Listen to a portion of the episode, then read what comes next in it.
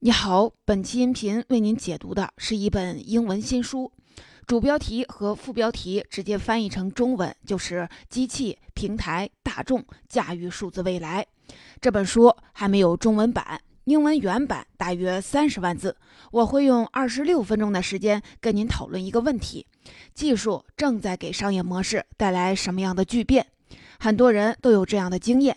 用滴滴、优步这样的 APP 叫一个车，来的司机可能是一个拿到驾照不久的菜鸟，但是不用担心他们会走错路，因为导航提供了比较准确的路线。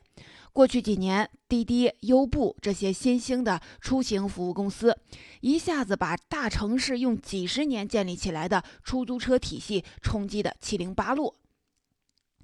出行这一行业的发展，凸显了科技给商业带来的三组关系的变革。首先，它改变了机器与人的关系。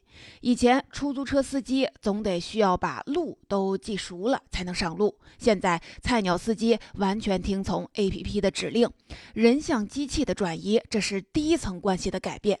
以前，出租车司机基本上靠在路上的扬扬招来揽活，为每一个。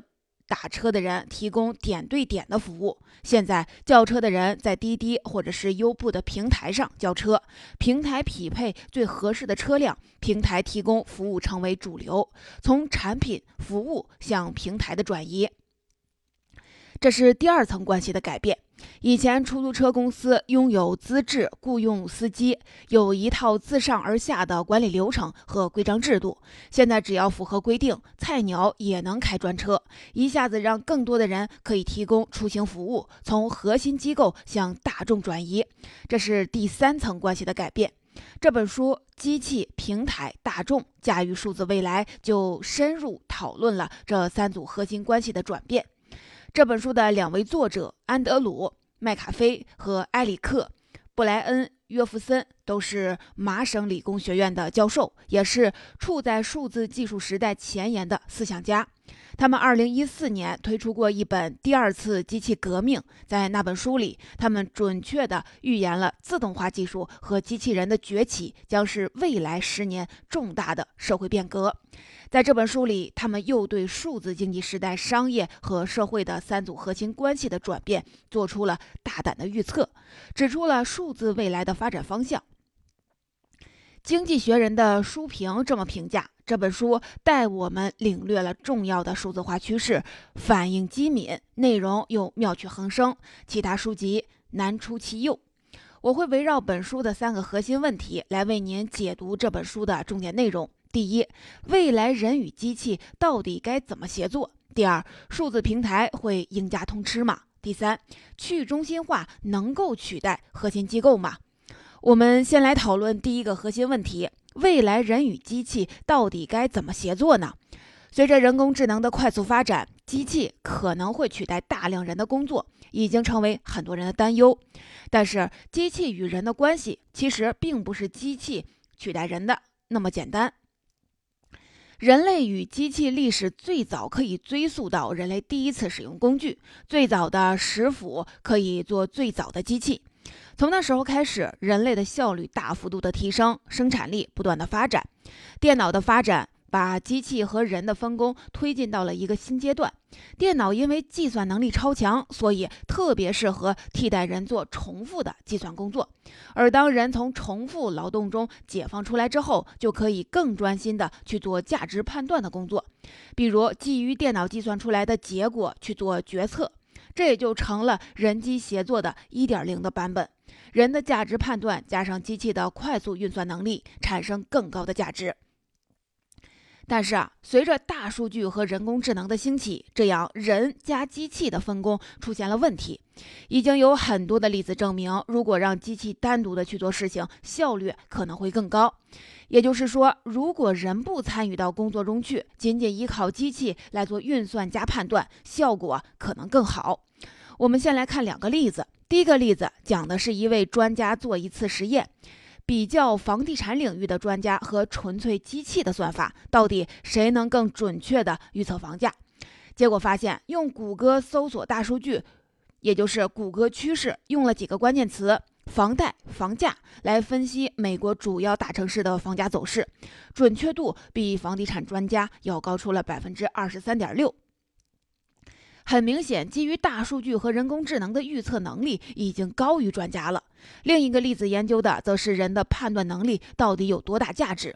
这项研究是在以色列做的，研究人员对几十位法官是否批准假释做了跟踪，主要分析的是法官的裁决和做出决策的时间，这两件事儿有没有相关性？结果呢，很惊人，几十位法官都表现出同样的倾向性。在一天的开始和午饭后最容易批准假释，相反，在靠近午休的那段时间，他们非常容易否决假释。这个案例很明显的看出，人的判断和决策很多时候都会受许多并不相关的因素影响。法官是否批准假释，除了对罪犯悔罪情况的考虑之外，很可能取决于法官是不是累了，或者临近中午肚子饿了，血糖比较低。而这两点其实跟判断一个罪犯是否应该假释根本没有一丁点儿的关系。很明显，这个实验颠覆了一个固有的想法，就是人的判断很有价值。那是不是完全放手让机器去做决定就可以了呢？还为时过早，因为仅仅让机器去做判断，机器也会在一些时候做出反常识的事情。比如，二零一四年，美国的出行服务公司优步就做过一次状况。当时纽约刚刚发生了恐怖袭击，在场的人们都希望尽快的离开现场。优步的算法看到了突然间的纽约出现了大量的轿车需求，就自动启动了限时加价系统。优步的算法之所以有效，很大程度上就是因为有限时加价的系统。当轿车需求大幅的增加的时候，通过加价来吸引更多的司机上路接单。可是机器根本不知道发生了恐怖袭击。自动启动加价系统一下子引发了很多人的抗议。优步在事后紧急地调整了算法，在是否决定启动限时加价机制之前，增加了一个步骤，也就是人的审核。优步的做法体现了人机协作2.0的版本。在这一版本里，机器成为主角，人作为辅助。在大多数情况下，机器去直接操作，但是人仍然保有否决权，可以纠正机器的低级错误。优步的这一案例恰恰凸显了目前机器的短板。如果我们比较一下人和机器的差别，就不难发现，人可以同时接收并处理大量来自不同感官的讯息，机器智能只能感知到设计者让它感知的信息。因为优步在设计算法时，从来没有让机器随时了解纽约市的突发新闻，机器不可能在决策中考虑到发生恐怖袭击这一因素，人却可以马上判断出。在这种情况下，优步如果加价带来的负面影响有多大？一句话，人有常识，人的最强项就是在杂乱的信息之中，一下子就能找到最关键的讯息，这是机器一时半会儿绝对无法超赶超的。所以，人与机器主流的协作形式，用一个英文术语来形容，也就是人仍然保留在机器与人协作的闭环之中，在大多数情况下，让算法和人工智能做决策，有时候也可以加入人的判断。而且在需要的时候，人可以否定或者纠正机器的决定。小结一下第一个观点：人与机器协作，自从发明了工具就开始了。过去五十年，随着电脑科技的发展，产生了人机协作1.0的版本，也就是让机器去做复杂重复的运算工作，而人来做决策。但是，随着大数据和人工智能的发展，人机协作1.0版本遇到了挑战，因为在很多情况下，机器自己做出的决定更有效，而人却无法避免自己的判断可能受到外部不相关因素的影响的问题。未来，越来越多场景下，人机协作2.0版本会被广泛的应用，在大多数情况下，算法和人工智能能做决策。但是人仍然要加入到与机器协作的这个闭环当中，很多时候人需要去验证和审核机器的判断，并在需要的时候纠正机器的错误决定。之所以这样的安排，是因为人有常识，能够在杂乱的信息中快速的找到关键点，而这是机器一时半会儿无法超越的。讲完了机器与人的关系，我们再来看看第二组重要的关系，也就是平台与产品的关系，来探讨第二个核心问题：数字平台会赢家通吃吗？如果对比一下十年前全球市值最大的十家企业和现在全球市值最大的十家企业，会有一个惊人的发现，那就是十年前的前十家巨头还很多元。既有金融机构，也有传统制造业的公司；既有投资巨头，也有 IT 公司。十年之后，变成了 IT 巨头的一家独大。前十家企业有七家都是 IT 巨头，有五家的总部在美国，包括苹果、谷歌、亚马逊。Facebook 和微软，还有中国的腾讯和阿里巴巴，而且这七家企业都有一个共同的特点，他们都是平台型的企业。我们不禁就要问了：我们是不是要进入到一个平台主导的时代？而这些数字平台会赢家通吃吗？什么是数字平台呢？简单解释一下，数字平台就是匹配服务提供商和用户的数字市场。比如苹果的应用商店就在不断的向苹果手机的用户提供各式各样的 APP。再比如说，谷歌的数字广告模式就是要把用户的搜索行为和广告商提供的服务进行更好的匹配。阿里和亚马逊更不用说，分别是中美电子商务的龙头，电商当然是匹配商家和用户的数字市场。什么是赢家通吃呢？就是数字平台覆盖的用户越来越多，提供的服务越来越广泛，新进入的企业越来越难成长壮大。要么就被收购，要么就被击垮，很多行业都可能被几个寡头垄断，甚至是一家独大。类似的情形已经发生了，像 Facebook 做过很多次狙击式的收购，比如它收购潜在竞争关系的聊天工具 WhatsApp。数字平台企业为什么会赢家通吃呢？主要是得益于两点，一个是。数字平台上的数字产品具有免费、完美、及时的三个特性，非常适合快速的上规模。另一个呢，则是得益于网络效应。我们先来看看数字产品的免费、完美、及时这三个特性。首先，数字产品是基于免费的，这是因为复制和提供一个数字产品，比如说音乐或者是 APP。它本身的编辑成本就趋近于零，只需要支付上网和云上存储的费用就可以了。其次，数字产品是完美的，因为任何复制品都和原品是一模一样，一段复制的视频基本不会有任何的失真。当然，数字产品也是及时的，可以随时随地的分享，而且立刻可以获得。你在亚马逊上买一本电子书，一键付款之后，Kindle 阅读器马上就能够同步图书供你来阅读。这三个属性就特别适合推动数字平台的发展，因为它可以保证数字平台上的服务价廉物美，而且相比实体的产品，数字产品增长起来没有任何物理的限制，而实时满足也特别对消费者的胃口。数字平台发展的另一个推动点是网络效应。作者给网络效应下了一个定义，就是需求侧的规模效应，也就是用户规模扩大就会吸引更多用户的效应。举一个例子，用微信的人多了，就会有更多的人用，因为下一个用户用微信会更便利，连接的人也会更多。相反，用户改用其他社交网络的成本也就会越高，这就是网络效应。如果平台是双边的，一边匹配消费者需求，一边又能匹配供应商，那么网络效应的效果就会更好。一个典型的双边平台是出行服务。滴滴或者是优步，一方面平台能够快速的匹配用户的需求，另一方面平台也能为用司机找到用户，甚至还有多边的平台，比如苹果的供应应用商店。购买愤怒小鸟的用户不一定会去下载得到，但是因为应用商店里有了疯狂小鸟这样的爆款，带来了更多的用户，对于得到而言仍然有用。因为会有更多的人更频繁的使用这个平台，得到找到自己用户的机会就会更高。数字平台为什么可能会赢家通吃呢？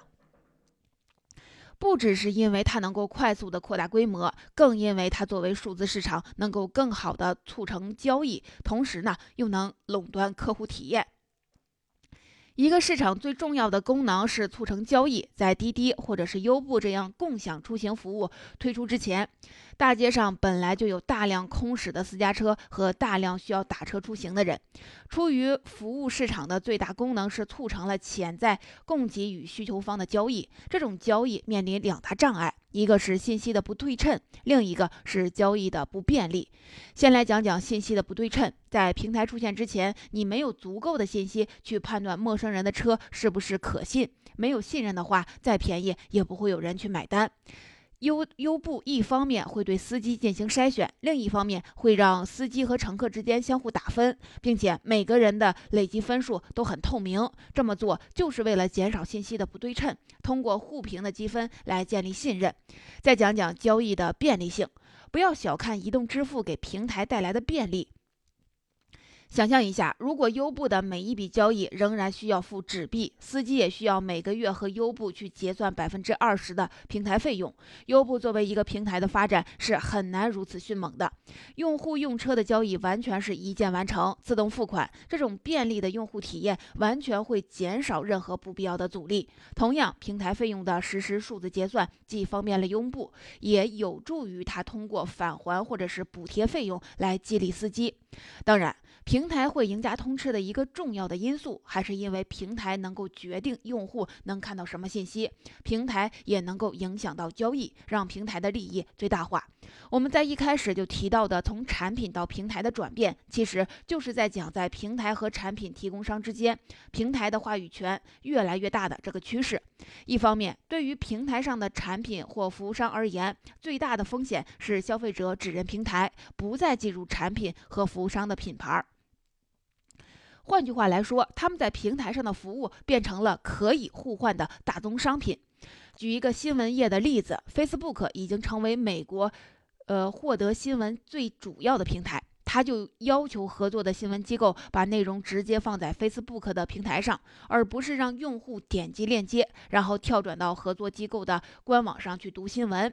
理由是跳转会浪费时间。Facebook 需要提升用户的体验。现在，越来越多的新闻机构发现，内容直接放在 Facebook 上，用户读完内容很少会记住内容来自哪家新闻机构，更少再去机构的网站上去看文章。久而久之，Facebook 的用户会淡忘媒体机构的品牌，媒体机构成为了纯粹的供应商。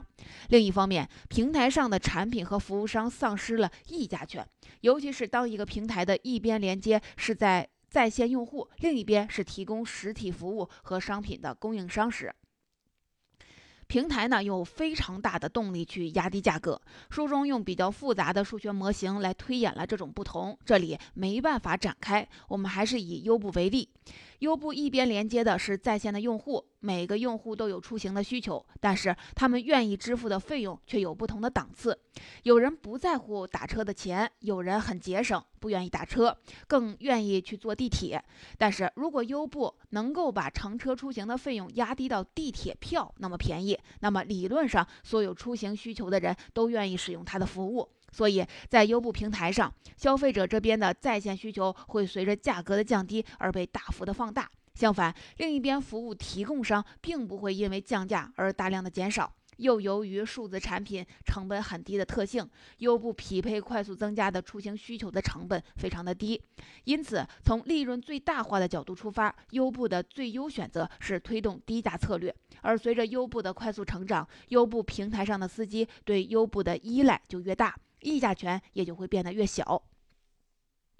小结一下第二个核心观点：数字平台会变得赢家通吃。数字平台就是匹配服务提供商和用户的数字市场，它能取得快速的发展，主要是因为平台上的数字产品有免费、完美和及时的特点，不像实体产品和服务会受到仓储或者是物流物理的限制，而且它也能够获得网络效应的推动。而数字平台之所以会赢家通吃，是因为它一方面能够更好的促成交易，另另一方面又垄断了客户体验，在平台和产品提供商这组关系中，平台的话语权会越来越大。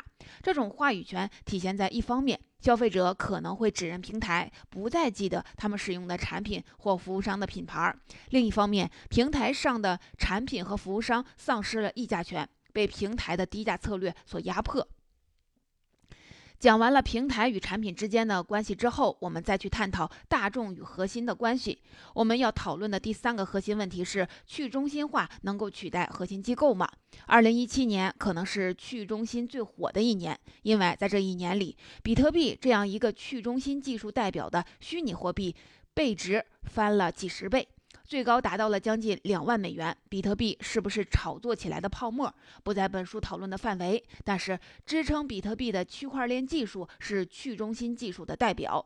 去中心化，顾名思义，就是不再有一个核心，不再有一个发号施令、拥有权威的中心，而是一种分散的方式。每一个参与者都平等的组织新模式。以比特币为例，比特币不再由一个国家的央行发行。也没有国家背后的信用背书，没有一个中央的权威去决定币值，也没有一个中央的交易系统去验证交易。每一块比特币都是由运行能力强大的电脑挖掘出来，而这种电脑被形象地称为矿工。分布在全世界各地的电脑都可以成为矿工，他们记录和验证每一次比特币的交易，因为任何交易都需要全世界至少一半以上的矿工电脑验证。想要篡改任何交易都非常的难，比特币也因此成为透明也安全的货币。在开头讲的第三种转移，从核心机构向大众转移，比特币就是一个非常好的例子。货币的发行以及交易不再依赖核心机构，也就是各个国家的中央银行，而是完全由民间的大众来完成，由分散在世界各地的矿工来完成。其实，从核心机构向大众的转移，并不是最近才开始的，二十多年来一直有这样的转移。我们来举一个例子。来看一个操作系统领域核心和大众的不同。Windows 是很多人所熟知的操作系统，是核心机构的作品。它由微软这家 IT 巨头开发，每个使用 Windows 的用户都需要支付一笔使用费用。微软呢，雇佣大量的软件工程师，不断的更新产品，修复、推出修复 bug。另一个操作系统 Linux 则不同，它并没有由任何机构开发。并且发布，也没有专职的软件工程师维护更新，所有人都能看到它的原文件，并找到错误，退出补丁。更重要的是，任何人使用它的所有版本都不需要支付费用。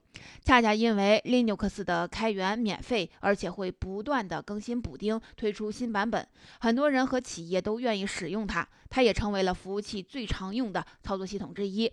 一个没有核心机构支持的产品，为什么能有那么强的生命力，被那么多人喜欢呢？作者在书中列出了四点非常重要的特点，分别是开放。不设置专业的门槛儿，每个人的贡献都可以被审核、可溯源，也可以逆转，以及自组织。我们来一一看一看这些特点。第一个特点是开放，毋庸置疑。作为一个没有核心机构的产品，它必须是开放的。当然，Linux 的开放在软件行业有两个方面，一个呢是开源，也就是它的程序的源代码是开放的，任何人都能看到；另一个是免费，所有的最终的用户，无论是个人还是企业，都可以免费试用、复制、修改。第二个特点是不设置专业的门槛儿。也就是任何人都可以对 Linux 提出修改，不管他是不是软件工程师。为什么会有这样一个特点呢？其实它是遵循了一个普遍的认知，通俗的说法就是高手在民间，或者说有很多非专业的爱好者可能。编程的能力比专业的软件工程师还要强。